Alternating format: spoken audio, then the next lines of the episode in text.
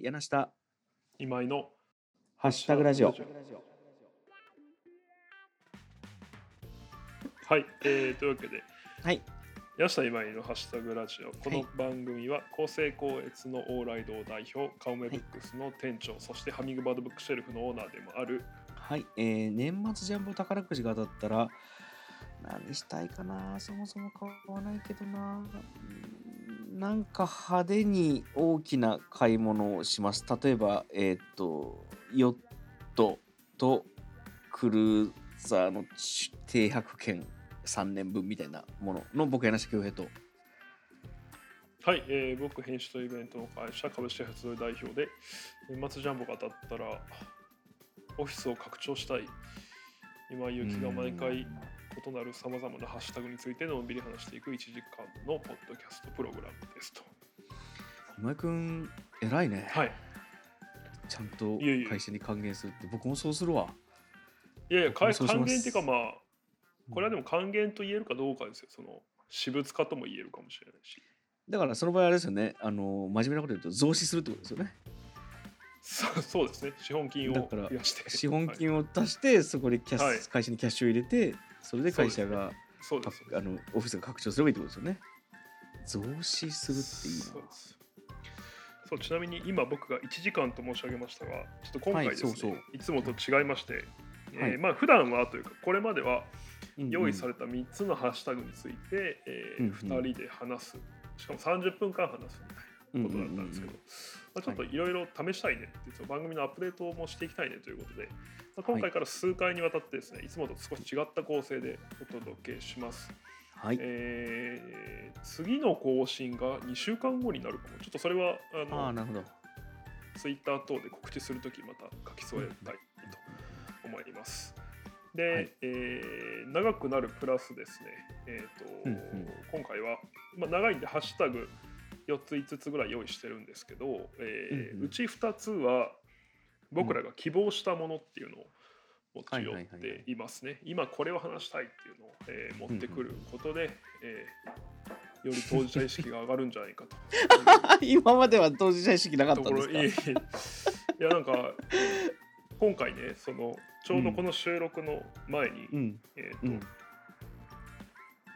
今日ちなみにねリモートで僕は、えー神保町のオフィスから柳さはんいそれどこからですか、僕今奈良ですね。奈良県のおおあのはい某所におります。なるうんほどでそうそんな僕らに対してですねフランスから僕 LINE が届きまして、なんかはいはい古い知り合いからはいはいは「い。聞きました」って言っておおパリ嬉しいですね。からはい、うん でそのいやすごいこう長さがちょうどよくていい長さがちょうどよくていいっていうまさに今日の趣旨と真逆のお褒めをいただいてるんですけどでダメじゃない。あのそうそう面白かったんですけど、えーとうん。時折あ今井嬉しいさんが「心ここにあらず」という回が、そうなんだよ。いやいやいやなんかそれずっと言っはいてるじゃん、僕が。えずっと言ってだかるら今回の1時間版も、はい僕焦点は今井君の集中力が持つかだと思うああなるほどね僕正直今井君よはいはいこの不安要素はなるほどで今井君それ聞いてどう思ったんですかそのフランスのお友達が今あ井君ちょあっと気抜けてんじゃないって、はいはいはいはうんいいやまあ、うん、僕だけかなっていうえちょっとえちょっと待ってまずあのさえまず認めたのそれはまずそこでこいやれ認認めてます認めてますあじゃあ認め自分でま分すかってるんまであすよ、僕だけ僕だけですはいそうだよ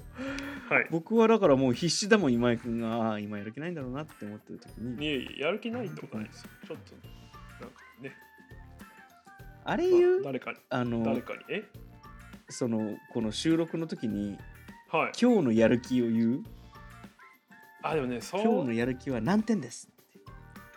いや僕はでもやっぱりねやる気ない人にやる気ないでしょって言っちゃいけない派なんですよじゃじゃやる気のないっていう話をしてるんじゃなくてやる気をああだあだから同様の理度合いを知由りたでいす、うんあそう同様の理由でそれはすべきじゃないと思ってますそのいやそんなのはいいんだよそんなのはよくてあの、 はいはい今井君がやる気がないってことをもうバレてるんですよ、いやいや今日はどうですかじゃあもういいな話になるえ今日何ええちょえ今日あちょっといや今日はやる気えなんがて話あなのるあそうそういやだから矢田さんから見てバレてるってことは分かってるってことでしょ今日はあのやる気点数が0から100だとしたらはいはい35。へえでも僕は実際はうん。 95ぐらいあるわけですよああ、そう。えだからショックじゃないですかだから点数がしない方がいいですって あでも僕はちょっとって言った瞬間55になってた。あ本当ですかえそれはい、そんなわけでやめやってみますか。はい、やめましょうやめま しょう本当にそうだね。ちょっと見ってもらえな。はいいごめんごめん。あいえいえちょっとここカットするかもしれないですけど、はい、えーっと、このまま行こうよ。うんはい、えーっと、そうです、何持ち寄ったものについてえーおそうですね話ししていきます。はい、はいはいえーじゃあ今日もよろしくお願いします。はい、やる気あります、僕は。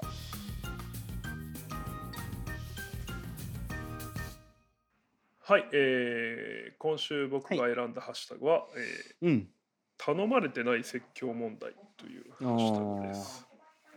いいですね。この話をねなんとか問題って。うん。ポッドキャストでしたのかなししたような気もするんですけど、なんかディ例レえばクターに確認したら知らないっていうから、はい、はいあど うぞ。うん。いやいや、ごめんなさい。例えば、えっと、はいフランスから今井君がたまに気抜けてるっていうのは、それは説教なんですかそれはあ説教じ全ゃ然ない全然違います。それはご指摘ですよね。そうですね。ご指摘というか、まあまあまあ、そそこまで別にその本当に軽い感じでな。雑談みたいな感じなんです、そね。うですね。はいはいはいはい。で、えっと、今井君はこの何を話したかったんですかこれはえっ、と、うん。僕基本そのうん。これをしないんですよ。説教を。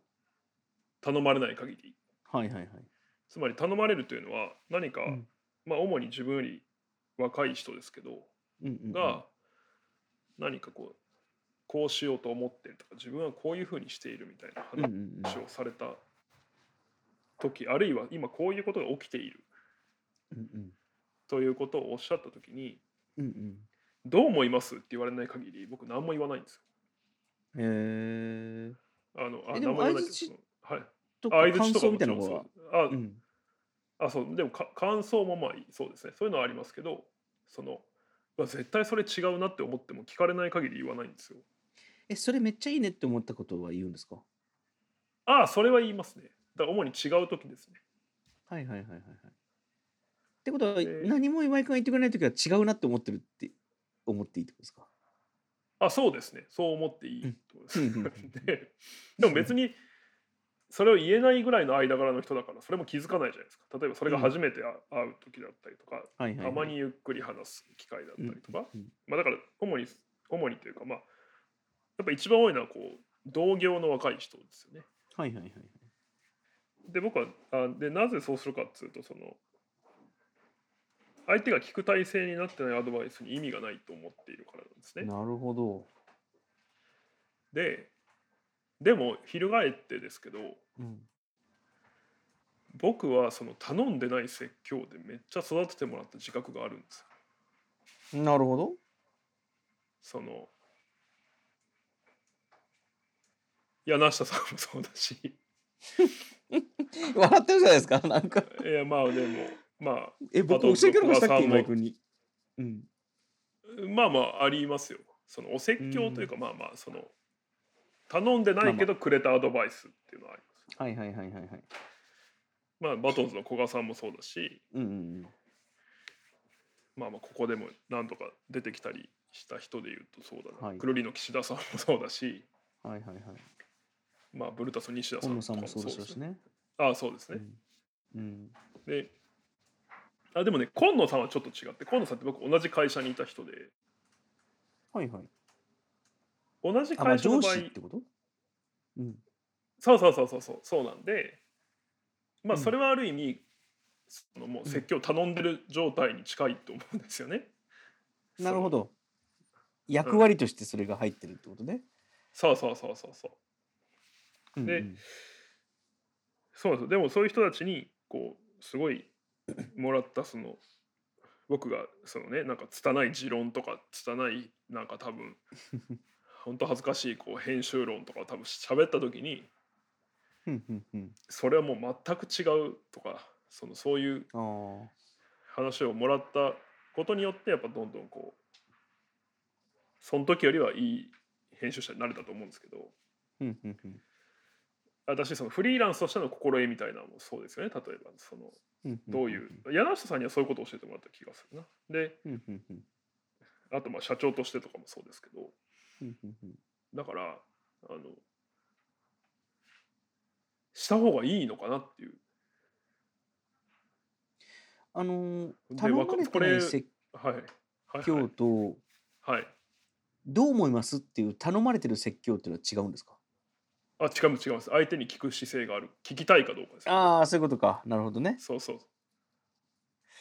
いやいいんじゃないですかすれば、えっっと、すればていうのがえっはいと、今井くんのまあいくつもあるいいとこはろはこれがダサいみたいなのに関する線感度が高いというか、ああありがとうございます、はい、これはちょっとなんかまあ流行りとかじゃなくてなんかこれはいいか悪いいいか悪いかいけてるかみたいな言葉軽いですけどなんかはいはいそういうこうインプットの感度みたいなものってはいはいはいなんかなんでしょうねジャンルはまあ本でも音楽でも何か今流行ってるカルチャーでもいいんですけどまあその感覚みたいなのなんか結構正しい気が僕するのではいはいそれに沿ってお説教というんですかなんかアドバイスというんですかはい、をするのはもう役に立つ人多いんじゃないのかなっていう気がすいるやーそのまあ年上でもいいんじゃないのと思いますけど、しまあそうかとそれはダメですよ、うんセクハラですよとか例えばああそうそうもうセクハラなんてはい絶はいは対言いった方がいいし、そのなはいんていうの、はいあの本当にいやそれ今ちょっとあのーわざとそういうふうにやってるんですかみたいなその言い方はねもちろん嫌味に言う必要はないけどその、はいはいなんか意図があるならあのあー単純に知りたいじゃん、その変な格好してるとかちょっとずれた格好してるって時にだからそういう意味ではちょっとお説教っていうと言葉に語弊があるけど、うんなんかアドバイスご意見みたいなものは今井君頼まれてなるなほくてども、ねすればいいやそうなんですよねあとそのなんはいか説教したがりがする説教よりもはい説教って本当はするべきなのかなって思ってる人がする説教の方がいい説教になりそう。ああなるほどまあそれはそんな気がしますねうん、ななんか説教することが気持ちいいから説教してるのは絶対ない方がいいけどはいはいはいあ自分はそれで育ってきたっていう成功体験があるならそれもちょっと下とか横に返さなきゃなみたいな意味でやるのははいはいはいそんなに世の中に害を与えるものでもない気がするんだよな。うんからいいんじゃないですか頼まれてない説教をするっていうのは。矢さんはそのうん、今そう聞くとどうですか自分はどうだなと思いますああでもなんかお説教とかお小言とかって結う構体力というか、うんうんうん愛情を使うじゃそうないですねですか。はいだからなんかやっぱりそのそんなにいっぱいできない気がするんですようんうんうんねうんうん。そのよっぽど好きなやつとかなんかまあ上から目線ですけど目をかけてるはいはいはやいつみたいな子にはなんかそれって合ってんのみたいなことは言うかもしれないですけど、まうんうんあ、そうじゃない人は基本、まあ興味ないとまでは言わないですけど、うんうんやっぱりそれこそさっき言ってた聞く気がないお説教してもね特に説教ってはいはいは関い係性のものでもあると思うから、うんうんまあ、この人が言うならそうかもなっていう状態うんうんはなんかちょっと聞く気に近いものがありますよね。うんうんうん例えばですけどそんなことしたことないけどなんか今井僕例えばですよ僕が今井君に逆に今は井い君が僕にでもいいんですけど、はいはいあの例えば今井君が僕に「柳はい瀬さん、ちょっと来週お話しさせてもらってもはいいいですはか?」いっ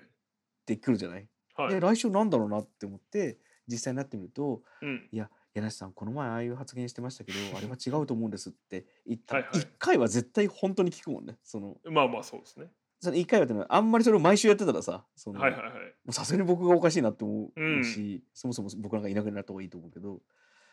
なんかそういうこう切り札みたいななんていうのお小言アドバイスうんうとんかは、なんか本当にこれはと思う関係性の人にするのはいいんじゃないかな。そうですあでもねそうまあそうですよねいやこれはと思う関係性の人はするんですよねそその外側例えばどの辺までですかその誰とかじゃなくて。あまあ例えばうん、なんだろ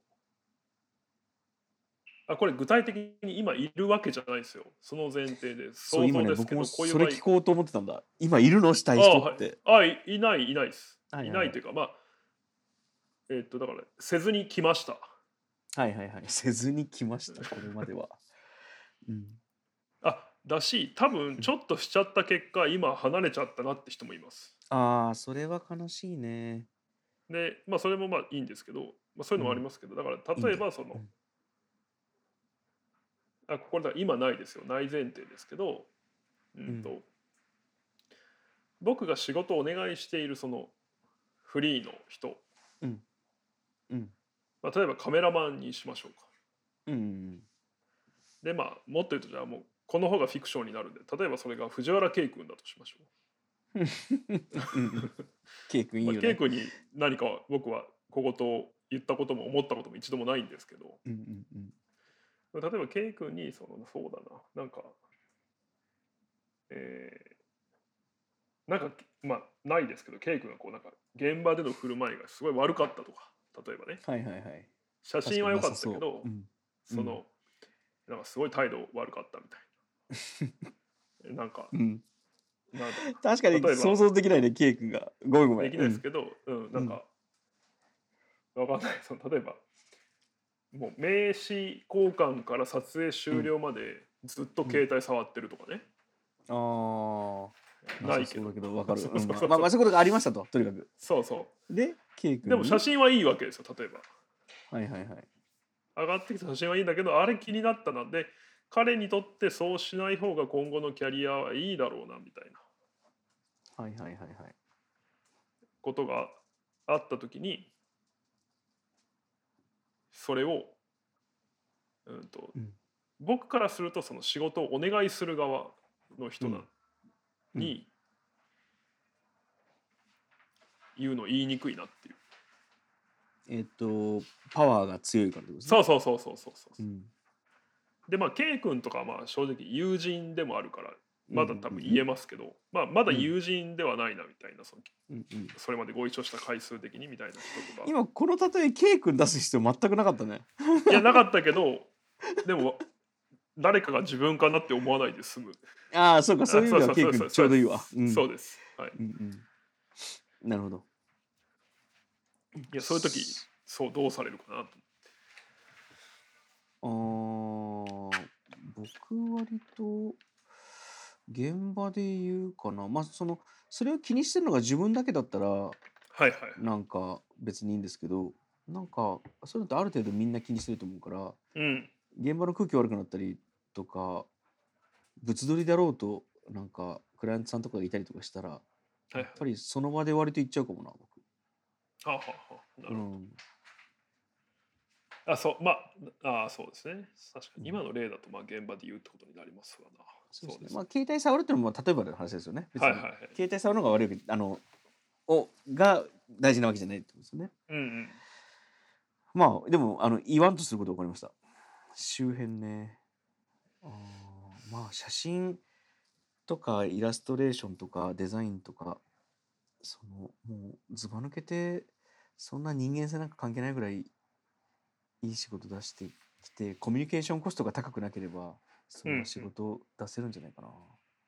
結局その、まあ、携帯の例は例えばだと思うんですけどはいあの携帯触るのやめてくんないっていうのが言えないのってうんうんなんか他の細かい注文も多分できないですよね。あそうですねうん。なんか結局し仕事ならなおさら全部言えた方言い言っちゃうかもな。もうそれ小言じゃなくて普通に仕事の範疇な気がする。うんうんうんうん、小言説教そう今井そう君なんのですよちょっはとい言いたかった例えとずれちゃった。いやそうつまり現場に不利益はさすがに言います多分うん。なんかあだから特に言いにくいのはうん。これもこの間とある人に言言ったんでいいんですけど、はいはいはい。あの要は発注主からするとそういう人はうん、そういうことをされるとちょっと次の発注難しくなるというか考えちゃうからうん。損すると思うからそういうことはしない方がいいんじゃないかなみたいな。はいはいはいはい。っていうのをでもこれを発注主が言うのがすごい難しいんですよ。それは実際言ったんですかこれは言いました。言って結果どうなったんですかあだからそのすごいなんだろ離れう、ちゃう。まあ、わ若い人あいえいえその気をつけいや本当言ってもらってありがとうございますみたいな感じでは言ってくれたんですけどなんか今井君の例に戻るとはいはい今井君はでもそうやって育てられてきたわけですよねそうですね自分の体験として話したらああ僕もこういうこと、まあ、実際にやっ嘘は尽くしてないけどはいはいはい僕そういうことやっててこういう人にこう言われてそこから改めてしたからっていうような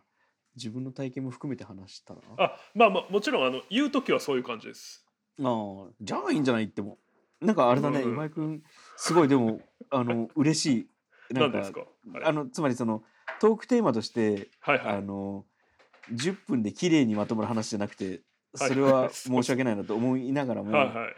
なんか今井君がそこを考えてモヤモヤしてるっていうのはめちゃくちゃ伝わってきたので いやそう別にだからなんかでもこれいろんなやっぱ要素が絡んでて自分がそこまで立派ではないとも思っているし、いやそれはみんなそうですよ。そうそうだしそのお前の成功体験だろっていう話でもあるしそれは本当そうそうそうそううんだから、まあ、僕その若い人に何か言う時はその僕に限らず前もこれ言ったかもしれないけどそのうんあらゆる人のアドバイスは俺になれ俺はこうしてきたであり、うんかありというか俺になれ俺にこう俺はこうしてきたうんか俺はこうやってダメだったからお前はそうなるうんうんなの2種類しかなくつまり自分の経験に基づいてしか基本できないのでうんうんあの必ず自分に合うか取捨選択した方がいいですよってことは言うんうんうんうんうんですけどだから全て鵜呑みにする必要は全くない人によるのでこれは全てのアドバイスはドントトラストオーバーサーティみたいな。そうそうそうそうそううんまあ、そうだからあくまで事例を語ることしかできないんですけどなんかあれだねいや僕は言っていいんじゃないなんて思ってます。いやそうなんそうでかも大体の人そう言うんですよねそうそう言ってじゃくれるあのんねですそれはあの今井君だからですよなんかそのああ説本当ですか説教、はい説教するのがいいのかって言ったら、まあ、ちなみにはい僕もしないですけどね、なんかこんなこと言っておきながら 僕割と相当近しい人にしか多分しないああなるほどですだから今井君の方が優しいと思うそういう意味では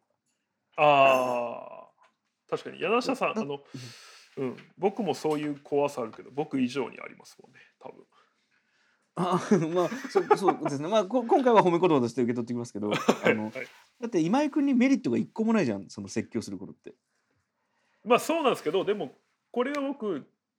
えっ、とや分かる分かるだからそれはでい、褒め育てられてきたしあそうそそうれだをから返したいし業界貢献ですそうですよのつねもりそうそうそういや本当にそうですよねだからえっと自分がメリットないことをしようとしてる時ああ点まあまであそうですねすごいあのそれが完璧な悪になることはそれではいはい、あはれいでしょ人格否定してもう田舎に帰るみたいなこと言わせるまで叩きのめすとかじゃないでしょお説教ってそうですあとまあそのテキストにするときはツイッターに貼られてもいいように書くしうんう んあ分かる分かるの喋るときはこのまま録音して流されても大丈夫なように書きますけど、うんあい言いますけど言いますうんだからまあそういうスタンスの今井君だから別に言ってもいいんじゃないっていう思いますなるほどありがとうございます、はい、なんかでも悩んでるね。悩んでいやるーねなんか決めかねてるんだね。うんというかまあやっぱふ増えてきたんですよねその多分気いいことか悪いことかわかんないですけどそうそうそうだから人のまあわかんないそれはもしかしたら多少それができるようになったからかもしれないですけどなんか、うんうんあの例え話として適切か分かんないですけど例えばテーブルマナーみたいなものって知ってるから気になるわけじゃないですかはいはいはいはい。人のそうそうそうですね。だからそのその場全員がテーブルマナーを知らなかったらその4人での食事は別にどう食べようがはいはいはい、美味しいいだけだと思うんですけはいどあいやフォークはとナイフは外側からなんだよって知ってる人ながるほど一人いてしまうがためにそのね間違いっていうものが生まれるわけでまあそうですね。ただそのフォークとナイフが外側からなのは、うんそれに適したサイズのナイフがそういう順番に置いてあるからあで、あそうそうそうですねだから合理実的際なに理そう由やがった方あるんがです食よべやすいよねっていう。うんあとあれだね。あのえっと説教のなんか大きな話をしてたんだけれども、はいは多分説教の総量って決まってるじゃないですか。いどういうことですかつまり、えっと、自分ができる説教の熱量が100だとしたら、うんうん1人に100か、うん。うん。 10人に10か、ああ、 100人に1になるわけですよ。そうですねだ。から、今の話で抜けてるのは多分説教の総量のところで、うんうんうん。なんか僕はそんなにその頼まれてない説教をそこまでしないのははいはい。その少ない人数に多くの量の熱量で説教した方がいいって思ってるからだと思うんです、説教もまあそもそもしないけどまあ思ってるからなんですよ。はいはい。だから今井君がなんかあの100人に1ずつするような説教だったらしない方がいいと思う。ああ、けなるどほど。はいはい。 10人に10とかあの数字は適当ですけどね10人に10みたいな説教だったら今井君はすごくなんかいいお説教というかアドバイスというか講師も育てるというか、になるんじゃないかなと思いますけどね。わかるそうですね確かにだからうんそのできればこの人とまたお仕事したいなとかうん、あるいはずっとしたいなとかこの人にこの仕事もっとあこの業界でもっと頑張ってほしいなみたいな人には人にだけするようにじゃいやでもそれでいいと思いますよ。あそうですそれをちょっとずつ広げていけばはいありがとうござないんかますそれこそ僕が偉そうになっちゃったなんか恥ずかしいな。いえいえいえ全然 はいはいというわけで、えー一つ目のハッシュタグははい、頼頼まれてない説教問題いやでしたー話したけど嬉しいなこの話。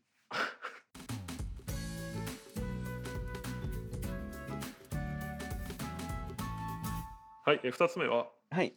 これは柳下さんが選ばれたハッシュタグですけども、えーラブレターということでラブレター。はいあのーまあ実はえっと明日12月4日にあのほう僕なんで奈良にいるかというとあほうの神戸でやるイベントの前乗りでほう明日あの神戸のキートっていう場所でですね、ほうはあいのえっと、デザインのあの,、まあ、いいやあのキートっていう場所で、うんえっと、ラブレターっていうイベントをやるんですよラブレターに関するイベント。でもっと言うと、はいはいあの言葉をどう伝えるかっていうものをデザインするっていう切り口からほうほうラブレターっていうものを題材にとってなんか僕を含めて4人の登壇者にラブレターってものを実際に書いてもらってラブレターについて話すっていうイベントをやるんですね。見た、見ましたえー、そうそれが明日なん宇で治すくよん宇治くんが出るやつですねああそうですそうですそうです。そう僕あ宇治くんはあのなんというか顔見知りなんで見てました、うんああそっかシャープの中の人とやられるんですねそうですそうですそうです。はいそうですそうです。僕あの4人いらっしゃるんですけどあ僕入れてはい4はい人いるんですけども、はいはいあの2人2人という2日間、はいはいはい4日と11日にやるイベントなんですけども僕は明日4日でシャープのあの広報っていうのかな、ツイッターの方山本さんとおっしゃるんですけど、これちょっと検索する人のために言っておくと、キートというのは KIITO でうんキートという施設ですね。はい、そうですそうです。そうこれを配信後すぐ聞いて、ここに駆けつける人がいるかもしれないん で。もう埋まってんすか、この50人。これ埋まってるはずだな確かあすごいもう早々に埋まってる本当だ、こちらのイベントは現在、さすが。さすいやが、これはさすがきょうちゃん。いやこおいおいおい あのシャープの方がなるほど。あのすごいあとあのコーディネーターというか企画された島田彩さんという、はいはいはいあの方がすごいと思うんですけどうんうんいやラブレターっていうテーマでなんか話してくださいあもしくはラブレターをさらにラブレターを書いてくださいっていうへえことをしたんですけどなんかラブレターについてずーっと考える割とはあ、はあはあは2週まあずっとというかぼんやりずっと考えてた2週間あ、だっはいたんはでいす。けど、なんかラブレターって多分編集者はほラブレターを書く仕事でもあるなと思ってですねあー依なる頼ほど依頼っはいはてい基本ラブレターですよね、そうですね。そうなんかラブレターのこと僕分かったんですよそのラブレターってはい。多分ファンレターと違うんですよねはいはいはいはい。つまりあなたのことがあなたの才能が好きですとか、うん、うん。あなたのことが好きですっていうのはファンレターもラブレターも一緒なんですけどうん。なんかその結果付き合いたいとかはいはい。その結果あなたにこのステージに立ってほしいとかうんうんうんうん。なんかそのだから僕があなたのことが好きでだから僕はあなたとこれをやりたいうんうんずっと一緒にいてほしいみたいなはいはい。要素が入るのがラブレターだなって思ってですねうん。なんかそれがラブレターの秘密なんだなっていうのを最近発見したっていう話です。秘密。ラブレターのなんか書くというかああ、はいはいはい。そしてラブレターを僕は書いててですねはいはいあのラブレターの書き方が分かりましたはい。ああ。僕ちょっと聞く前に言っていいですかはいもちろんあいやって僕はラブレッターその本当の意味でのラブレッターは僕人生で書いたことがないですおそらく、うんうんうん僕の記憶の範囲では。で、えーただその仕事柄書くそれはたくさんあって、うんなんかああとまあ正直その最近はありがたいことです受け取ることもあるわけですよね、うんうんうんあの仕事をしたいと相言っ談しててもらくうださいとか、うんあーまあまあそういうのもあるしなんかだから受け取るとやっぱ余計書くときに気をつけることが分かるというかうんうんうんがあるんですけどやっぱり一番はそのなぜあなたかっていうことがうんうんうんうん書かれてないとなっていうことはいつもうんうんうん受け取る時も送る時も思いますね。だってそのこれコピペできんじゃんってのがやっぱいっぱい届くんですよね例えば。はいはいはいあのあ例えば営業のメールとかそうですよねそのはいはいはいはい弊社のシステムをとかこの、うんうんいやね往来取りもたくさん来てると思いますうんけうんど、うんいや本当にあとまあ売り込みメールとかもそうですね、うんうんうん一緒に仕事がしたいみたいなとかもやっぱり一言なんかねこのお仕事すごいまあわかんない好きですとか、まあ、ないんだろうけどそうあでないならまだしも本人に後から聞くとあったりしますからねいやそれ書けよっていう そのいやなんかその学生さんとかが例えばなんか、うんなんかの審査員やってほしいとかその出版系のイベントとかで、そういうのもいただくことありますけどなんか、うんそのまあ正直さこの間そういうの一つ断っちゃったんですけどうんその前とかはなんかまあで出たことはあって大昔ですけど、うんでそれもその、まあ、文面はほぼコピペなんですよ。うんまあ、学生さんなんでその要は定型外のことを書くのが怖いっていうのもあると思うんですけど、でコピペなんだけどまあありがたいお話だし出てで現場行くとなんか一人も熱烈なその正解者ファンみたいな子がいて「うんうんうんいやお君それ先絶対言った方がいいから」って言ってうんうんうんうんそう そうそれなら多分俺よりもっと上の人口説けたよっつ ってそうそううちの会社でもそうそうそんなに好きならみたいなことがあったんですけど、まあなんかそういうだからなぜあなたかってことをすごい大事だなと思いますが、はい、柳瀬さんはいがはいはい気づいたポイントっていうのは、あのそれも入ってるんですけど、はいはいはいちょっとそのごめんその前に一個はあの僕結構学生さんの依頼断られるようにしてます。あ、ああこれはいろいろあ ってあのいろんな理由があると思うんですよ。あのい僕これ頼まれてない説教問題だと思ってます。それこそ。おおどういうことですああはいはいいやあのその学生さんが、あのはい学生さんバカにするわけじゃなくてすげえ学生さんも本当にいっぱいいるしなこの言い訳じゃなくて本当にいっぱいいるんだけどはいあの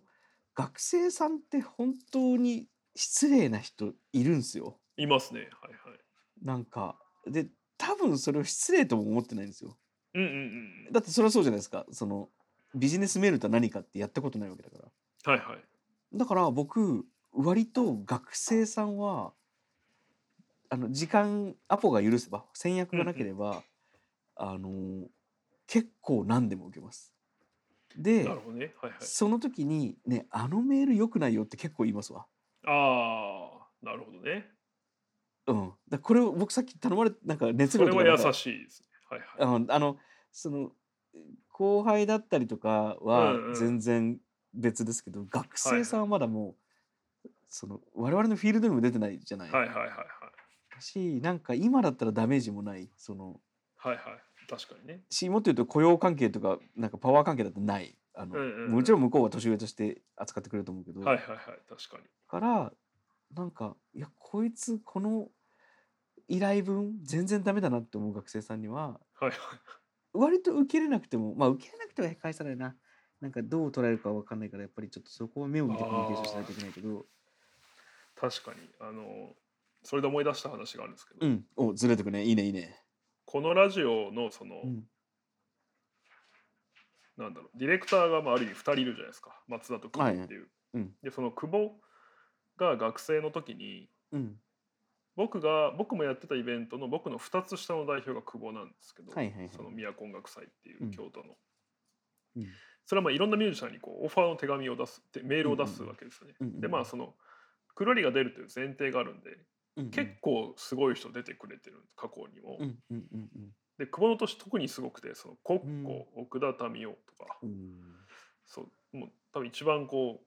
集客力的にはすごかった年なんですけど、うんでそのココさんとか奥田民生さんも出てくれたんですけど、うん久保がその時に座禅ボーイズにも手紙を出していて、うでん座禅ボーイズも出てくれたんですけど、うん座禅ボーイズってうんボーイズのスペル、もちろん最後 S なんですよぜあはいはい。 S なんですよ。でうん当時まあ今もですけど活躍していたその銀杏ボーイズはうんうんうん。 Z なんですよ。そっちが Z か。うん。そうそうで僕は間違えて座禅ボーイズの最後を Z で出しちゃったんですねはいはいはいはい。 Z と Z で挟んじゃったん ですよあぜんをそうそうでけ結果そのマネージャーさんが本当にやっぱりい優しい方でそれこそ,、うん。うん。その出演はしますと、うんただこういう間違いは本当にダメですよっていうことをうん言ってくれて、うん。でなんか僕多分当時久保から電話かかってきたのかななんかちょっとどうしましょうみたいな、僕もう社会人だったんですけどうんうん。でなんかあ違ったかなとりあえずでもなんか久保はお菓子持って謝りに行ってうん。ですごいなんかあ謝りに行ったんです大阪かなんかいらっしゃった時にライブにいうんい行ってそこで謝ってっていうことをやったんですけどうんうんうん。素晴らしい。多分それがなかったら久保ってもっと今誤字してると思うんです よね例えばはいはいでもそういうのってやっぱ早い時の大失敗ほど強いんうん。じゃないですかそうそうそうでだすからね。確かに皆さんおっしゃる通り学生さんにそういうのはいいだろうなって思いましそうですね。なんかむちゃくちゃ乱暴なこと言うとた。うん、あの頼まれてない説教の、まあ、練習というと学生さんに失礼だけど、はいはいはあのそれこそお互い経験値が積めると思いますけどいね。なるほどねそうですねうん、もちろん言い方はねその人格否定する必要はないけど、はいはいはなんいか僕そこは結構するな。なんかそのちちなみにさはいこの話これで最後しますけどそのうん僕が断った理由は、うんなんか書籍の審査員をして書籍企画の審査員をしてくれって言われてはいはいはい。どういうこと僕全、うんくやってないんで5年間ああそういうことね。なるほど本。のはそうんそれはできませんって言ったんですよね。うん。そうまあ、例えばなんかないだろうけどそのウェブ記事の審査とかならもしかしたらできるかもしれないけど、うんうんうん学生が考えたウェブの記事企画のとかうんうなんら、うんちょっと本はちょっとっつって断ったんですけどあそれは確かにと思いました、ね。そそれあや矢田さんそれでも受けますそれ聞きたかったえっとこれ例えば僕ですか僕が何っていうウェブウェブ記事のそうそう例えば企画の審査員してくれとはいはいはい。それだったら、なんでは僕いに頼んだんですかって聞きますね、多分。ああそうかそうかうん。まあ、それが多分、ある意味、頼まれてないお説教というか。 そうですね。だしまあ、うん、本当はそれは書いてあるべきですもんね。そうですね。で、そなんか、あその、うその時に、その、それ書くといいよって話も多分できるじゃないですうんあか。あそういうことですね。だなんかかあ確かにそれはありだな。それも僕しなかったんですよ今回は。うん。まあ、あの、僕じゃもないちろんね、ですっていう本当に数とかいっぱいいただいたりとかすると、あの、はいはい。そのリソースをボランティアでできないとかいう量にもなるので、ああはい、はい。やらやらなきゃいけないと思ってないですけど、うなんん。か、頼まれてない説教問題の後だったから、なんかそうですね話。あだけありがとうございます。そしてじゃあラブレター。そうですね。はい話。を戻すと、ラブレター、まあちょっとあのだいぶ話したんで、あの短く、 ここ本題を短くいくと、はいはないん。かそれこそじゃあウェブの記事とかもそうなんですけど、なんか文章読んでて、はいなんかその、例えばホワイトボードに、えっと、そのはい文章が1行目から100行目までありますと、うんうんはいはいはいはい。するじゃないですか。100行の文章だとするじゃないですか、例えばね。うんうんうん。今、ピンときてますはい。いいや想像はしてます。はい。はい。で、まあ例えばホワイトボードに、あの、えっと、1から100までの横線を作るとするじゃないですか。一から百までの横線。僕ちょっと説明下手なのかな100行の文章があって X 軸に1から100っていう時あ間のごめんなさ経い。緯ごめんをなさい。まあごめん表しなまさい。すまず。えー、100行の文章は縦書きですか横書きですか言われると思ったあの、はいじゃあえっとごめんなさい X 軸と Y 軸はずれますけれどもあの、はいウェブ記事の話をしてたんで横組みのはい横書きの文章なるほどなるほどはいはいです横書きの、えーラブレター、それは限らない。ちょっと待って、分か文った。え明っと、として今の話全部忘れて、今の話全部わか忘れりましてた、。わかりました。あのはいえっと、文章をはい1行目から始まる時から100行目までで終わるっていう時に、はい、まあ分量でいいです。い1文字目から100文字目でいいです。なんだったら。はい、はいっていう時に、うん、あの、情報量と感情量っていうのが多分あるんですよ。うん、うん、うんつまり、えっと、情報がどんどん増えていくのが情報量がどんどん上がっていく状態。うん、うん、あの例えば固有名詞が出てくるとか、うんうんうん状況説明をしてるとか、えっと、それのエビデンスがどうだとかだからこうなってるとかそういうこう、うんうん情報が増えていくっていうのが情報量の増加はい、で感情量あの、うん共感したりうん、うん、なんかその熱い気持ちになったり悲しい気持ちになったり、うん、自分の感情が増えていくのをん感情量の増加だとすると、うん、多分あのまあ小説がそうだとは限らないんですけど、まあ、ウェブの記事みたいなものだと多分その基本増え続けるのがいいただ、うん、うん、うん、えっと下がらず、えっと、情報量も感情量もす増えないまま何行か読むのは無駄だって思ったんですねうん、うん、うん、うんうん。ここまではいいですかえ、無駄だっていうのは、あ、つま読りんだ時に、あ、うん今無駄な時間を過ごしたなって思うってこまあ単純にその、えっと、例えばじゃあ編集にしても、はいえっと、赤字を入れるにしてもあのその文章は刈り込むと。あこあ、とがはい、ではきい、る文章だと思います。はい、わかります。で、えっと、ここまでいいですかはい、 おおむね賛成ですかはい、はい。で、多分ラブレターって、うん、あの、感情値が上がり続けて最後にクライマックスに持っていくのがいいラブレターだと思うんですよ。なるほど。うん、確かあにのウェブの記事は別にそうじゃないですあのいろんな感情値の増減があってもいいし確かあの情報値が下がっても感情値が上がるっていう瞬間があってもいいんですけどに。はい、はい。ラブレターに関してだけは感情値が上がり続けるっていうのが多分大事なことで確かでにさっき最後あのうんそうですよねあごめんなさいあ僕もそう思うしなぜそうかっていうと最後に起こしてほしい行動とか得てほしい感情があるから読後そう感ですが超大事ってことですよねそうですそうです、はいはいであのなんであなたにあのお願いしたいのかっていうのは情報量なんですよはいはいはいだからそうですねあのそこもある程度増えておかなきゃいけないんだけども、うんあの極端なこと言うと情報量よりも大事なのは感情値なんですうんね、うんっていうのがなんかラブレターの実は構造的な日持ちなんじゃないかなと思って、うんうんそれを発見しましたって話ですねうんうんうーんこれ話されたらうまくいくんじゃなかったないやいやわかるんですけど僕めちゃくちゃそれやっぱ苦手だなって今思いましたそのラブレターを書くのがですかうんあのラブレターとちょっと違うかもしれないですけど、んよく思うんですけどその僕本や映画の感想を言うの自分でめっちゃ下手だなと思ってるんですよ。はいはいはいはいそのどんなに面白い作品だったかっていうのを説明す人にレコメンドすることは割とできるんですけど、うんこういう面白さがあったみたいうんうんでもなんかそのツイッターとかでうん本人も見るかもって思うとほうなんかもう超面白かった以外書けないんですよね。それは誤読してる可能性があるからそううそうそれもああるし、うんうんあとその僕の多分ボキャブラリーの少なさもあるしうんうんうんうんあとなんかあとやっぱ同業の人たちはやっぱめっちゃうまいんでそれ人によるけどうんうんうんうんなんかそういうのたくさん見てるとなんうんか恥ずかしくなる、いやーでも めちゃくちゃ笑ってる。あのーいやいいんじゃない超面白かったですね。いやまあまあそうそ れは書く書くんですけどそうそうあだからそう絶対ゼロよりいいからその本人、まあ、編集者含め本とかだと編集者や著者がそれによってどれぐらいこう喜びを得るかっていうのは分かってるつもりなので、うん、あの情報量ゼロの感想でも書くんですけど極力。そうですね。うあん、あの楽屋の挨拶ってそれですもんね。どういうことですかいやそのなんはかいはい楽屋に挨拶にあの舞台が終わったとかうんう行んって、とにかくあすごい良かったですっていあはいはいう一言だけじゃないですか言ったらはいはい分かります。ね向こうももう終わったばかりだからはいそんななんかここが良かったとか議論とかいやなんかできないし。ほんとほんもっと言うとこっちも見終わったばかりだからこれちょっうんと友達から聞いて話話したものなんですけど見終わったばかりで整理できてないからはいなんかどこが良かったっていうのを感情言語化できる前にそう学園の挨拶ってあるからそう「いやすごい良かったです」って一言でいいんじゃない そうそうそう本当僕あの正直くるりのライブとかそれしか言えてないです。あでもそれでいいんじゃないですかやっぱりでも そうそうなんかあのやっぱりこう言語化を感情が生まれる時ってうん、すごい良かったですとしか言えないいやそう時なんっです、てあるかね、らよかったはいはどう良かったんですかって言われた時にいはいなはんか自分ではうまくほんまだ言語ができてないんですけどってあーいいんじゃないかなと思うんですよなるほ本当に。だっていまあまそあそれうがいねあうんごめんそれが言えたらなんか自分で書いてるよって話じゃないですか。そうですねいやそうだそうからそう直後とかはいいんですよねなんか その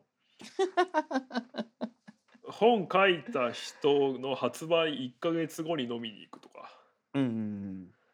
うんなんかこうもうそうなってくると一つこうキャッチコピーつけてかいかないといけないみたいななんかいやーいやほんとなんか「ヘイジー IPA」って感じの本でしたね ごまかしてたじゃん。みたいなうん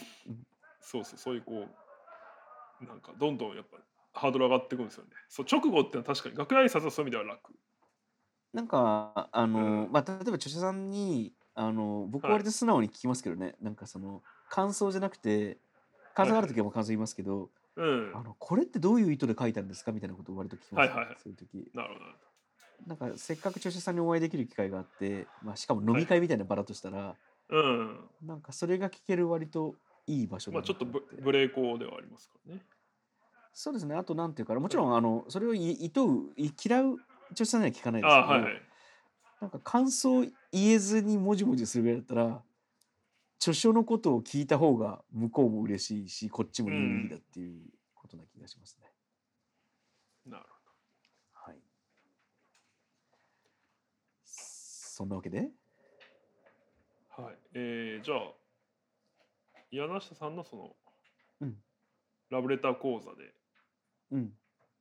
一つだけこう今日これだけ覚えて帰ってくださいって言うとしたらどんな言葉を置いていくんですか明日えー、なんか本当に何も考えてなかったんですけどははいはいあの、まあ、さっきのじゃあ感情値の話はするかもしれないですね。そほうのほうほこの文章の最初の行から最後の行まででううん盛り上がっていってるかっていうのをはいはいはいは言うかもしれないですね。いなるねちゃんと最後にクライマックスが来てますかということですねそうですね。だから多分、はその文章の構成を考える時もあのオチを弱くするものを刈り込んでいくとやっぱり整っていくんですよね。だからこういうこの結論に持っていくためにそれをはいはい邪魔する文章は取り除くとか、うんうんうん全てはオチを盛り上げるためにっていう気はいはがいするな。すごいたくさんの恋を明日救うかもしれませんね そうはですねいじゃあはい二つ目のハッシュタグはラブレターでしたはい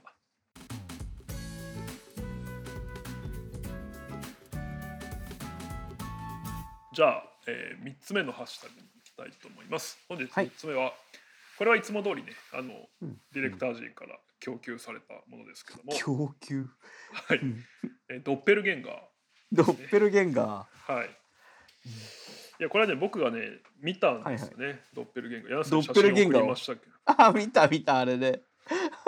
いやしスタかーバもックそスうでな。うんそうこれは青山一丁目のそうスターバックスにうんうん。その柳下さんから体重を40キロ引いただけの人っていうのを見つけたんですよね。え僕から体重40キロ引いた人はい。どんな人でしたあのなんか僕今井君から送ってきたそのスターバックスの写真は、はい結構、横顔でちょっと画質が荒かったんですよ。、あそうですよね。そううさすがにねあうんこれだまからあそりゃそうだよね。そうそうこれベラベラ言ってるけど僕隠し撮りしてる話ですからねあんまりそうそうそ褒うめらそうれたそもう。ん褒められたもんじゃない。まあまあまあでもあのうちわで使うものだし別になんかすそみんまなせんにそうちょっとそ悪う質そうあなま写りに真でではないもので。あまりでうもんそっくりうんで、まあ、うん僕はだからそのドッペルゲンガーというかパラレルワールドから来た柳下さんだって思ったんですけ どそのああの、はい僕のドッペルゲンガーの人は、はあはいのどんな感じでしたどんな感じというと例えばそのなんかちょっと感じ悪かったとかあーいい男だあな全と然かこれ今ねあの柳下さんに写真今もう一回お見せしてます けどそのなんかねちょっと待ってこの人人相悪くないいやいやこうでもな ピンコートみたいなお召しになってて、はいはいはえっいとパーマヘアでちょっとこう、はいはい無造作に伸ばした髪型ですよね。で、えっと、口ひげあごひげがあってうん。で、えーちょっとこう太い眉毛うで、んでこれ見えてないんですけどこの状態でこの人コーヒー飲みながら、うん。うん。えっ、とね岩波文庫5冊ぐらい読んでるんでうん。す積み上げてうん。でもそこも含めてやっぱ異世界から来たなんかあこっちのこっちの地球の本面白いなみたいな感じで読んでる柳下さんだなと思って、ああ、今今井くんがはい、せっかくずリモートでやってるから画面を見せてくれてますけど確かに似てる僕にいやそうなんですよねでえあのでも僕よりはいはい年上ですよね、きっとこの人あだと思いますな、ううんんひ5一回りぐらい上かもそうですねそれぐらいかな、う僕でもメガネとまあすごいもこう確かにほらあそうそうそうなんか似てる気がする確かにで佇まいもこうかっこいい人で僕あら嬉しいさい最初ご親族かなと思ってそのなんか思えったぐらいだったんですけどそうなんかでも柳瀬さんってそういう意味でこうーうん、あんまりでも言われないんじゃないですか似てる人見たとか。いやそれがね実はたまにいるんですよ、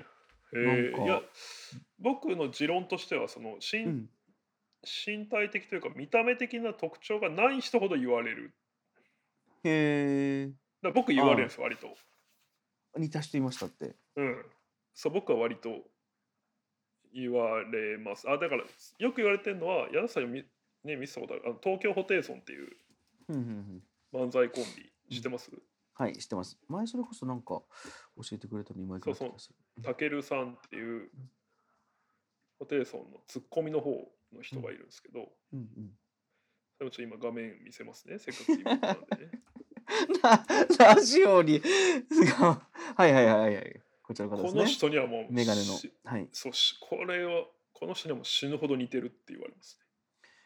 でもあのーその彼のアーシャを見る限りではそんなに今井君に似てるように見えないですけど、ねあね、本当ですかメガネの印象とかあるのかなうん、なんかあとでも 言われたのはその僕これもラジオで言ったと思うんですけど今年、あの縁あってオズワルドさんに取材したんですけどうんえっ、と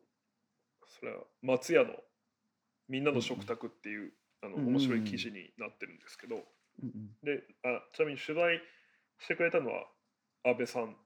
ライター安う倍んさんだったああん安部さん函ですうん館のそうでまあすごいいい記事なんですけどねでその、うんオズワルドの伊藤さんが うんそ取材の最後に僕にそんな別に僕喋ってないですよ安倍さんがしうん取材してくれてるのが、うんその僕にでもなんか本当にこれだけ言いたいみたいな感じで、うん東京ホテイソンのタケルにめちゃくちゃ似てますねあじゃあ似てるんだそうそう言われませんかって言われて、うんいや言われますって言ったらいやもう本当に似てますよっえ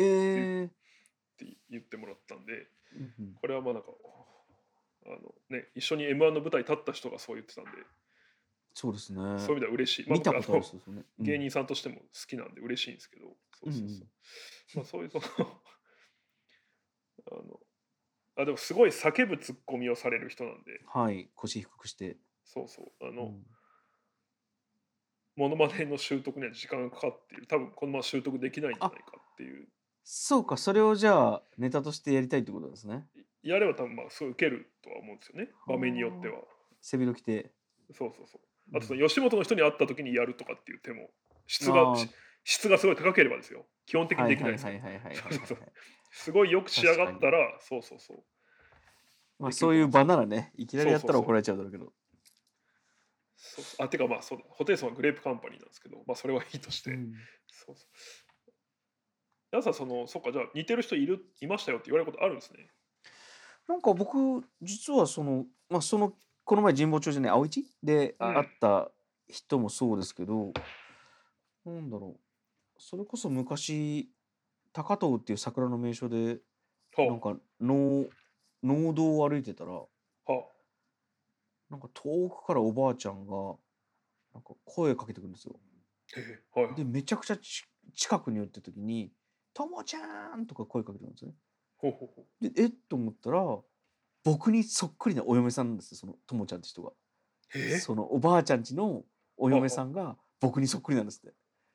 だから「あーともちゃんかと思った!」って「ああ!」って笑ってまた帰ってきましたけど、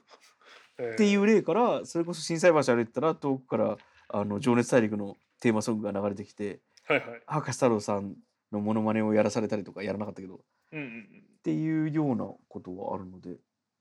パパイヤ鈴木さんとかフォルムああ、パフォルムがまあそうですね確かに多分確かに。ヤスさんの場合そうですね。その雑に食られることはありそうですね。また違う意味あそうですのうんだから、要素としてはあの別に確か実には博士太郎さんと僕そんなに似てないんですよ多分そうですね。当然パパイヤ鈴木さんとも。でもなんかこうフォルムとかが多分共通項目があるから形として捉えて似てるっていう認識、確かに。似顔絵にした時に似るってことです。あそうですそうですそうですただこの確かに送ってくれた写真の方めちゃくちゃ似てますねうん。今井君そう声かけてはいくださいよそう,、いう時その方にあ、これはちょね、っとでもね、まあ、あの、ちょっと死ぬほど急いでたタイミングで、あそあのじゃあしょうがないねそそもそも打ち合わせに遅刻しそ うで、でもその打ち合わせには絶対にコーヒーが必要で、それは僕はいはがいはいはい持っていくしかなくて、これ駆け込んで買っうんてるとこで、うん、うん、えーじゃあそのわずかな待ち時間の間に写真を撮ったそうですすそうですたただまあ時間があっても声かけれないです僕は人間的に なるほどすみませんまあこんなにね真剣に言わない文庫を読んでる人に声かけるのはちょっと向こうそにうもそう邪魔だとは思うんでうんで僕声かけられて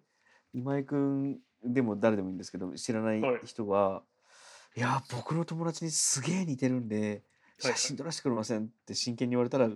あどうぞ」って言っちゃうかもね。ああまあそう僕もそれ言われたら全然そのですよね。でえじゃあ僕にそう似てる人がどうなのか知りたくないですかああそうそうだしえじゃあちょっと LINE 教えてくださいよっつってその向こうのリアクション後で送ってくださいとかうんうんうん多分それぐらいのことは全然僕ならいいんですけどうんうん、まあそれは人によるそうですね。だからねまあそうそうそう相手に迷惑だったらいけないですね。そうなんですねなるほど。ドッペルゲンガーか。3人目のこの人を見たら死ぬんですね、僕は。ああそれも言いますよねあれってうさ、ん。やさんちょっとそれこそうん、もしお詳しければであれですけど、うんドッペルゲンガーって何語なんですか、ドイツ語じゃないですかあそうあゲンガーそっかえ、ドドッペルがに二重とかなんじゃないのかなへえごめん、今これ、ああの、勘です言ったけごいど、ドイツ語だおおドイツ語っぽいですよね。ドッペルが何ですかドッペルがちょっと待ってね今あ調そこまで出てこない。べてますありがとあでいいねドッペル伸び伸びしてがてあそうう。うん、まさに二重そうですよね、ダブルですもんね。ゲンガーは何だろう人意識ゲンガーはゲンガーはね多分幻覚とかそういう意味じゃないかなああ、そうなんだ。残像とかちょっと待ってくださいねなるほどなるほど。そうか。だから3人いないのかな。この3あで人もゲンガ目にあーったら人うん人人あでやっすぱ人か。うんもうんうん、なんかそんな気がした。うんうんうん3人目を見つけたら死ぬっていう伝説ありましたね。伝説なんかなんかわかんないけど。 ありますあります。あれって誰が言ったんでしょうね。いや、そうな、んかそれっぽくなんか聞こえるけれども。うん、何で知ったのかな。よく、なんか昔、そういうことに、そういうこう都市伝説みたいなのに触れてる、うん、ありましたよね。こう漫画とか、コロコロとかにたまにそういう漫画とか載ってたんですよ。世にも奇妙な物語的な。ありましたね。すごい短いページのうん、うん4ページぐらいのやつありましたね。うんうんなるほど、ドッペルゲンガーか。ちょっと僕、今井君に似た人ちょっと探します。なんか、うん。あ、ぜひ、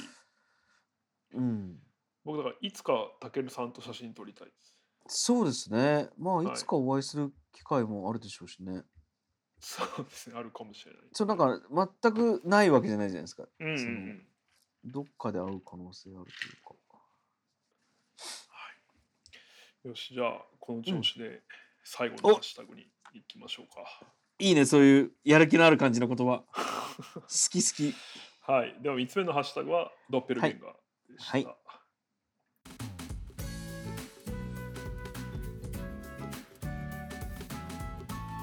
はいえー、4つ目のハッシュタグは はい。ドキュメンタリーです。これはリクエストですね。ドキュメンタはい、えーポッドキャストネーム元気ボーイさんからいただいてうんうんうます。ん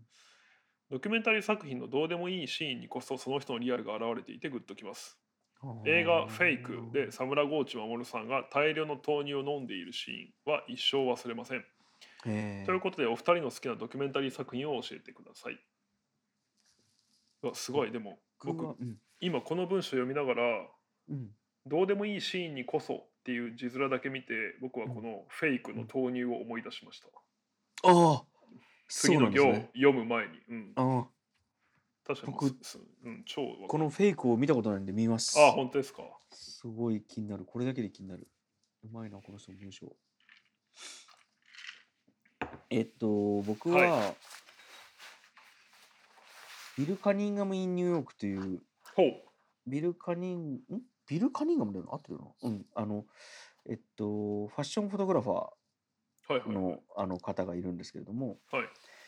なんか本当に50年以上にわたってニューヨークのストリートで写真を撮り続けて、うんなんかもう有名なファッション誌にいっぱい連載を持ってたっていう方なんですね。で、その人がもう、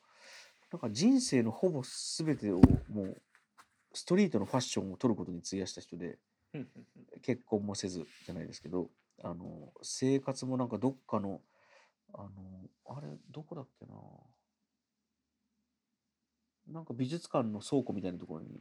へへへあの寝泊まり寝泊まりしてロはロいッカはいールームで,、うんうでんそこに自転車を持ち込んでなんか青い作業着着ていつも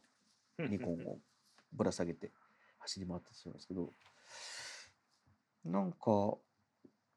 えー、どうでもいいシーンなんかいくつか思い浮かぶけどなんだろうなかんああそのはいはい倉庫にロッカーにあの自転車を置いとくいてるんですよその人が。ほうほうそれをこうなんか縦に車輪を後輪をこう前輪を持ち上げてこう縦にうんうんうんなんか引っ掛けててなんかあーこの狭いロッカーの隙間に自転車を置くときにこういうふうにやるんだなっていうのなんかちょっと覚えてましたね。なるうほんはい今井君は。どあ僕でもそのどうでもいいシーンというよりはうんあ僕なんか好きな映画の定義って人それぞれだと思うんですよねうんなんか例えばまあ人によっちゃ最後全員が不幸になる映画が好きだみたいな人もいたりとか、そのそれこそやっぱりハッピーエンドしか許せないみたいな人いろいろいると思うんですけど、僕はやっぱ忘れられないシーンのある映画って好きではいはいはいはい。でそれはドキュメンタリーもご多分に漏れずなんですけどあの例えばすごい好きなのはうん「夢と狂気の王国」っていう、うんうんえージブリが「風立ちぬ」をうんうんえー作るまでの、まあ、映像、うん。まあ、主に。に宮崎駿さんを捉えたドキュメンタリーなんですけどうんうん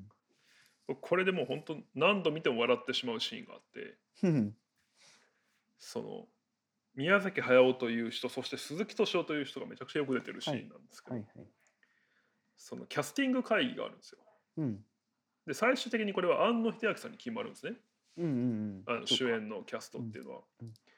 でキャスティング会議の序盤で宮崎さんがぼそっとその「ああんのとかでもいいんじゃないかな」とかで「意外と合うんじゃない?」ってことを言い出すんですよ。うんでもその、えー人数で言うと6人ぐらいの会議なんですけどうん。宮崎さんの前にはその日テレのお金出す側の人たちはいはいはい。とか、あと多分宣伝の人とかまあこうはいはいはい。スーツ着た人たちが3人座ってる。うんで、えー宮崎さんの横には鈴木さんが座っててうん。でその「安野とかね」って言った時最初はこうまあちょっとこう笑いが起きるぐらいの雰囲気です。うんなんかで鈴木敏夫もその「まあ宮崎さんそれ面白いけどさ」みたいうん。うんな「安野はでもそら作る方の人だから」みたいな感じでうんいなすんですけど、うん なんか多分12時間経ってうんもう一回言い出すんですよ。やっぱりあんのいいよねちょっと真剣に検討したいねって言い出した時に、はいはいはい。うん。やっぱその鈴木敏夫さんとしてはやっぱその宮崎駿のその最強のマネージャーみたいなところももちろんあるわけうんで、うんうんうん。その多分あもうこうなったら聞かないっていうタイミングが分かるんですよね。うんうんうん。でそしたらその1時間前はあんなに流してたのにうん。なんか「まあいいかもね」とか言い出してえでその瞬間の日テレの人たちのこううん絶望の顔が映ってるんですよ。ー、えー、ちょっそとの僕文脈が分かってないのが、あ安野さんにするとダメな理由っていうのは何でなんですかいやまず日素テレさんが人だから読めないっていうこととああ、そういうことか。あと多分プロジェクトにもう一人怪物が入るという意味でもある。なるほど。それならいいか。そうそうそうそうそううんから もう本当にでももう2人がそうすると言った以上絶対変わらないってことも皆さん多分分かってらっしゃるので、うん、もう その本当にすごい空気になるんですへよ。え。でそれがすごい好きああ、いいですね。そうそう残酷ですね。ドキュメンタリティそが。うですねあと最近見たやつだとなんかねシェアオフィスの WeWork ってあるじゃないですかはいはいはい。 WeWork がマックス470億ドルっていうとこまで時価総額がいくんですけどはいはいはい、それがまあぼ暴落するんですけど、はい。で今結局そうしちゃう人すごい逃げ方したんですよね。そうそうアダム・うん。ニューマンかな。であうんうんうんでその彼がどんな人だったかっていうまあドキュメンタリーが作られていて、えー、うん。あで結局その社長変わって今 UEWork ってあ黒字転換してるすごいんですうんけうど、んうん。でその、まあ、WeWork、まあ、そのドキュメンタリーはもちろん批判的な内容なのでその、うまあ、いかにこう調子乗ってたかとかいかに宗教的だったかとか、まあ、その映画の言葉を借りればそのただの不動産業なのにテック企業って言い張ることでいろんな人を騙したみたいな話なんですけど、うんうんなんか 僕はすごい良かったのはその、うん元 WeWork 社員がたくさん出てくるんですよでインタビュー受けるんですけど、うんうんそのそのアダムが、えーとうん取材 WeWork に取材っていうかその投資家を招いて説明するんですよねうん。うんうんでその時従業員たちただ WeWork のオフィスでは WeWork の社員が働いてるわけなんですけど、うん。はいはいはい。えー、とどんな態度でいろって言うと思いますもう10分後投資家の A さん来るから、うん。みんなこうしてっていう指示が飛ぶんですえー、なんか、お行儀よくしといてねってじゃないですか。あそうそうだと思うじゃないですかうん。できるだけダラダラしててっていうへえ、そのこ心のは。今までいやつまりこれまでと全く違う働き方をしているそのこれで回ってんすよみたいなことがやっぱ価値なるほど。そうみんなこんな伸び伸びとうん。なんか寝寝転がってプログラミングしてる人がいたりとかうんうんうんうん。っていうことを支持してたっていうのを聞いてすごいそれ面白いなと思っていやー、すごいですね。ねそうそう僕も絶対そのなんかちょっと掃除しといてって言うと思うんですようんうんうん。いや柳下さんが来る前いつも言ってますよみんな絶対嘘でしょそれ もいやでもなんかその投資家っていうものを分かってる感じがすごいですねああそうそうそうだから本当天才的な人なんだっていうそうです感じねはしたんですけど、そうそうだから僕が行くのとかじゃないんですよねやっぱりそのこういう風な人はこういう風に金が引っ張れるみたいなのがああそうそうそう多分多分見たことないものを見せるっていうのは大事なんですよねうんうんうんうん分うんうんすごいななるうんほどそれを見てくるなんかドキュメンタリーあのそれこそね古いのだと戦争広告代理人とか古いドキュメンタリーの小説とか小説のドはいはいキュメはいンタリーの,、あの文章は好きでよく読みましたけど映画やっぱいいなちょっと見てみようんう、うんそうですね今ブルータスがドキュメンタリー特集をこの間作られましたけどああそれであれえまだ発売してますあしままだ売ってんじゃないですか、ま、一つ前の方そっか今そっかそっか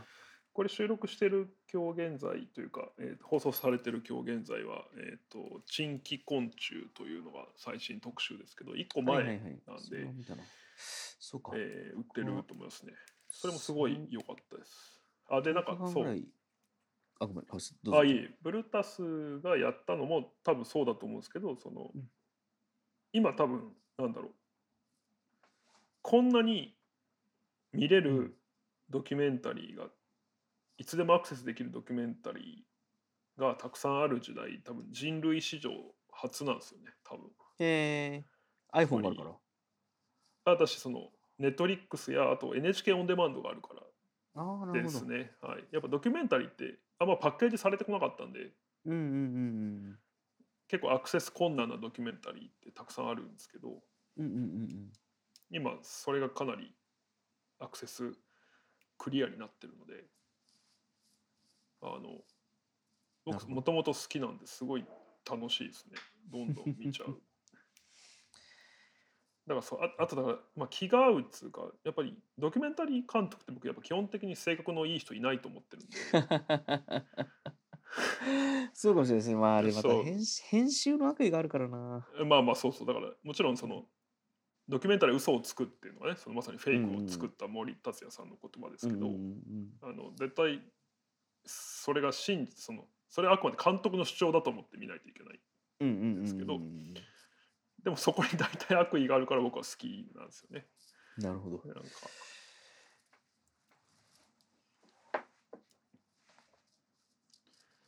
またじゃあ柳瀬さんもいいドキュメンタリー見たら教えてください、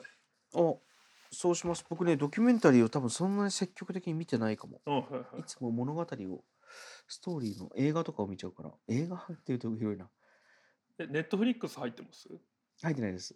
何入ってます何何も入ってないです。うん。見たいのがあれば、友達の家で見るぐらい。はいはい何がいいか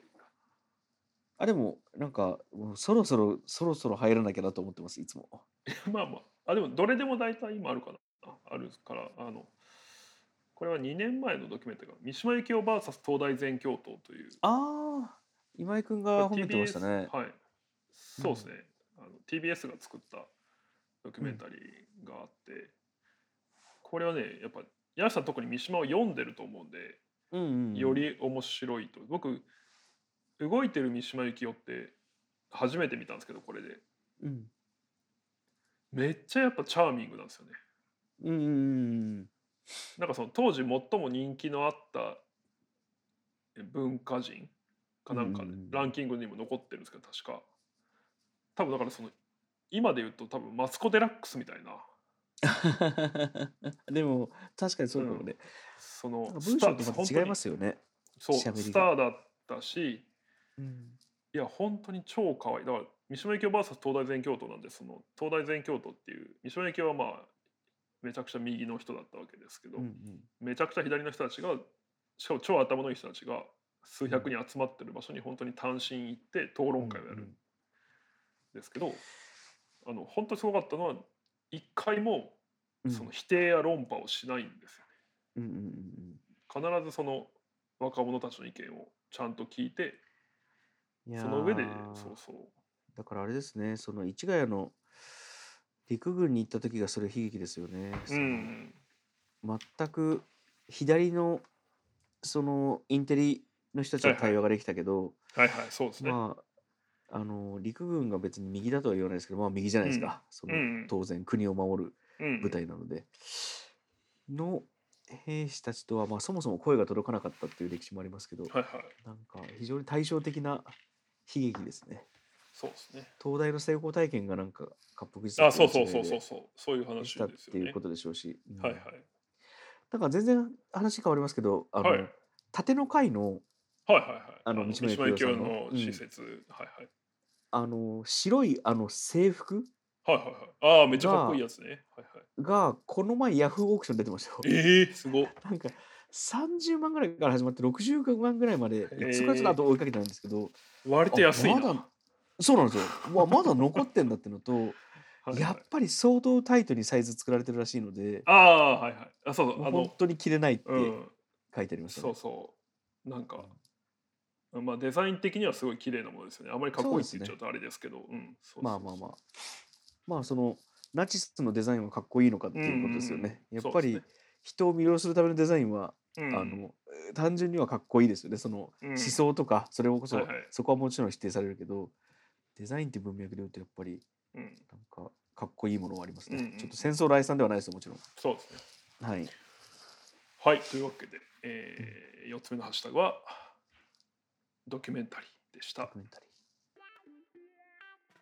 はい、では本日のハッシュタグは以上になります。はいえー初の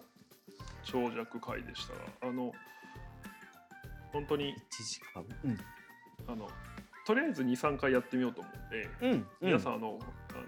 感想をねぜひそうですねはいもうどっちがいいとかだけでいいんであはのいはいはいはい送ってもらうでもツイートしていただくでもいいんで「あの柳下今井」というハッシュタグをつけて書いてもらえると嬉しいです、はい今井君どうでしたあ僕はでも今回はなんか僕こっちの方が喋りやすいなと思いましたあまあでもそうですか、うんあ違います違いますいや僕はあの、はい思ったよりあのできましたちょっとまだ我々あのあ体にあの、はいはい感覚が長さの感覚が入ってないからはいはい最初ダラダラ喋っちゃったのとかあるけどなんか僕はそれも含めて好きでした結そうですねあとまあなんだろ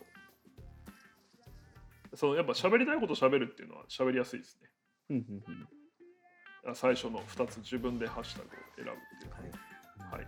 今井君のモチベーション次第だから全てはええはいえー、皆さん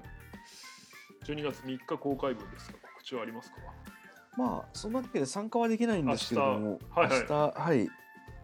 その神戸でイベントやるので何すればいいんだ し知っといてくださいなんだろうまあやりますっていうことですはい、あもしなんかね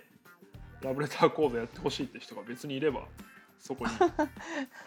皆さんを確かにあの派遣することはできるかもしれないですそうですね、まあ、僕の主催ではないんですけど まあまあまあ,、はいいはいあのいい企画だなと思いました、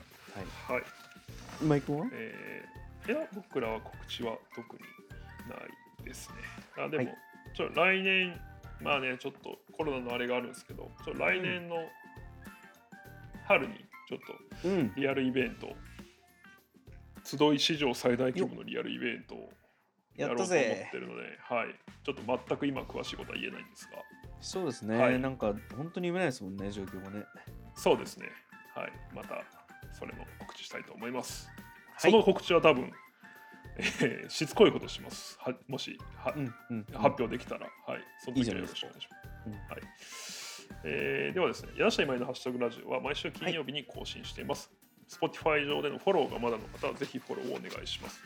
はい更新情報は番組の Twitter アカウントでもお知らせしています。Twitter で柳下今井のハッシュタグラジオと検索してもらえばアカウントできますので、こちらもぜひフォローお願いします。はいえーそしてそして番組では聞いてくださっている皆様からのハッシュタグや感想も募集しています。Spotify の概要欄に記載のお便りフォームから柳下さんと僕に話してほしいテーマや単語、そして、えー感想を、えーお待ちしております。というわけで本日のハッシュタグラジオは以上です。いつも聞いてくださってありがとうございます。ありがとうございます、えー、柳下今井のハッシュタハッグシュラタジグオでラジオでし。したた